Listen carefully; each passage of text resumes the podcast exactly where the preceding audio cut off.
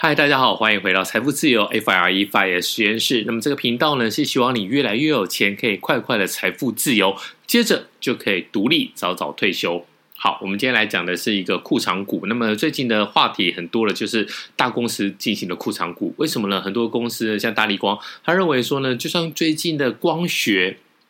在二零二一年，那么发生了一些比较动荡的事情。那么其实就是苹果这种高阶的手机，还有之前大陆那边一些高阶的手机被 ban 掉之后呢，诶，苹果就觉得好像自己也没有对手了，那我就不需要再一直一直往上叠加这个镜片。所以呢，这个高阶的镜头好像就比较没有机会来大展身手。那变成说呢，你的量不够大，不够大之后呢，你这些高毛利的这些镜头就没有办法来变成营收，也造成大立光的砰砰砰，一路从三千块砰砰砰跌到了两千多块。好，那大立光后来做了什么事情呢？当然就是蛮有志气的嘛。我就说好，没有关系，你们不买，我自己买。所以呢，实施了库藏股。那我们今天来跟大大家聊一聊。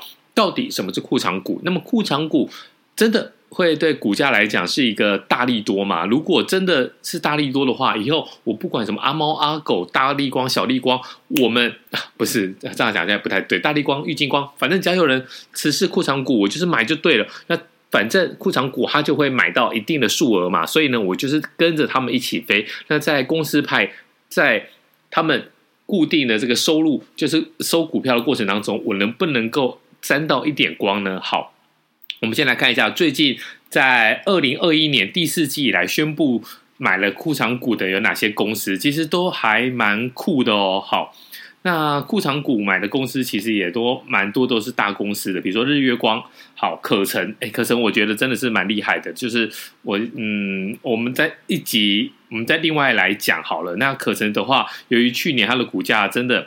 呃，今年已经是二零二二年了，所以我们讲的去年就是指二零二一年。那有时候在这个年度的换季过程当中呢，确实有时候会比较混乱。好，那可成的话，大家可以特别的来注意一下。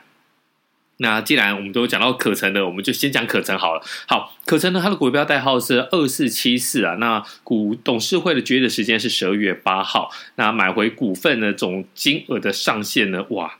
其实是蛮多的，是一千多亿。他认为说呢，反正就是跟他拼了这样子。好，那他可以买到一千四百六十四亿元，预定买回来的张数呢是两万五千张啊。那最低，因为你知道吗？就是买库藏股，它就是有一个区间嘛，我不可能去追高杀低。通常会买护城股，其实就是公司派的一个宣示，说哇，我公司明明获利还不错，或者是我的 forward PE，我接下来的这个 forward EPS，我的。展望是不错的，你们不买，我自己买，所以呢，它是一个宣示的效果。因此，它的可成这一次是一百零六块钱呢，到两百三十八点五块钱啊。那到后来呢，决议的时候呢，十二月八号嘛，它收盘是一百五十二块，最后呢，十二月十五号的收盘价是一百五十三点五块钱，其实好像也差不了太多嘛。那我们另外来看另外一档，其实就是我们刚才提到了很厉害、很厉害的这个大立光。大立光的股票代号是三零零八，那它的决议董事会决议时间是十月二十五号，它要买到一千三百一十二亿元啊，因为它是高价股嘛，所以呢，它预定要买回来的张数呢，虽然一亿三千一千三百一十二亿元，那还要买回来的是。一千三百四十二张，那最低的金额呢？它是设定这个区间是两千零二十五块到三千三百块，它都要买。那决议日当天的时候呢，是价钱是在二零一五，那十二月十五号呢是二零三五，所以呢，其实它经过了这个几个月的时间呢，不不管的它怎么收，它从十月。到十一月到十二月，这这两个月的时间呢，其实股价的涨幅并不多啦。那虽然如果你现在打开这个 App 来看，你会发现，嗯，最近光学股好像涨很多了。其实这又是另外一个故事，我们有机会再来讲。当然，跟他那那这个跟他决定买的库存股，其实就没有什么太多的关系。好。我们从头来讲一下，要实施库藏股，其实那主要就是因为上市公司呢，它有一定的目的，好，它准备了一笔钱，直接在公开市场买回自家的股票。那有些呢，它是会把它给注销；有些呢，它是怎么样发给员工当成是一个奖励。那这个部分呢，你也不用猜，反正呢，它董事会。通通过之后呢，他都会宣布，我今天买这些人是为了什么？我买这些库存股呢，是为了注销。那注销有什么好处呢？当然，你的股本就变小嘛。比如说，你一间公司一年可以赚到一百万，那如果你的股东有十个人，那你一个人赚几万，赚十万。所以呢，如果你把这个股东，就是其实就是股票份额嘛，给注销，注销到只剩下五个股东。好，那你用这个逻辑来算的话，比如说你你有你有十股，那就是十个股东嘛。那如果你注销成注销注销掉五股，那只剩五股的话，那一股可以分到多少钱？分掉二十分分分到二十万嘛。所以呢，就是变成说大家赚了更多的钱。那这会发生什么事情？股票市场会给你给你更高的估值，更高的这个呃 PE ratio，他可能觉得说哇，你这样子比较厉害，所以呢，以前大概十几倍的 PE ratio 就觉得哦，已经很厉害了。我今天就给你二十倍或是三十倍，所以呢，这个就是库藏股在买回来之后呢，会有比较多的一个一个差异这样子。好。但有时候库藏股呢，呃，除了我们刚才讲的那个两个状况之外呢，那最近大家也是很红的，在大同，那又换了董监，换了董事长，换了总经理。那之前呢，他买很多库藏股，其实就是为了公司派，要怕这个市场派来侵蚀、吃掉他们的公司啊，也不想侵蚀。反正呢，就是两个在对坐，对坐的情况之下呢，你第一个你可以去委托。你可以去收购那委托书，所以你看到大街小巷或是南洋街那边很多的公司呢，就很多的这个店面就说啊，我要叉叉叉的股票，然后呢，还会送你一些小东西，比如说中钢的呃这些叉子啊，或者是罗赖吧这些。好，那这大概主要就是这三个状况嘛。那我们就想，这三个状况就比如说市场不管谁，不管是哪个状况，市场都有人在买。问题是呢，就是我们刚才跟你讲的那个部分，就是。像大立光，他之前说要买的时候是买多少钱？是二零一五块钱嘛，两千零一百五十，两千零两千零一十五块钱。但是呢，买了两个月只涨了二十块钱。那以大立光这种，真的连半根停板都不到。好，那买回来的目的的话，其实其实蛮多的。在过去这第四季以来，买回来目的有八件是维护公司的信用跟股东的权益，那有八件呢是转让股份给公司。所以呢，申请最多的前五大公司呢，其实就是我们刚才提到的日月光，然后还有彩晶、可成、可成到二点五万张，还有合勤控跟力成。好，那库存股到底能不能够赚到让你赚到钱呢？其实我们刚才已经讲过了嘛，就是股价的差异其实不大。好。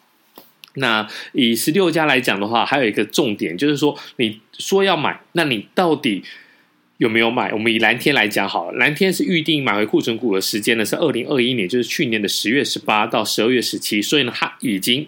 结束了，买回的每股区间是二十八块钱到四十二块钱，但实际上你回头去回测，回头去看的话，蓝天它是百分之百，这个算是有诚信的公司哦。很多的公司呢会搞这种宣的，什么叫宣的？就是说啊，我要买库存股，股价被高被低估了，我们大股东决定增加持股，或者我买回来注销，然后减低这些大家的。股份的份额，所以呢，我们可以让我们公司的获利 EPS 是 earning per share，你每一股可以赚到更多的 earning。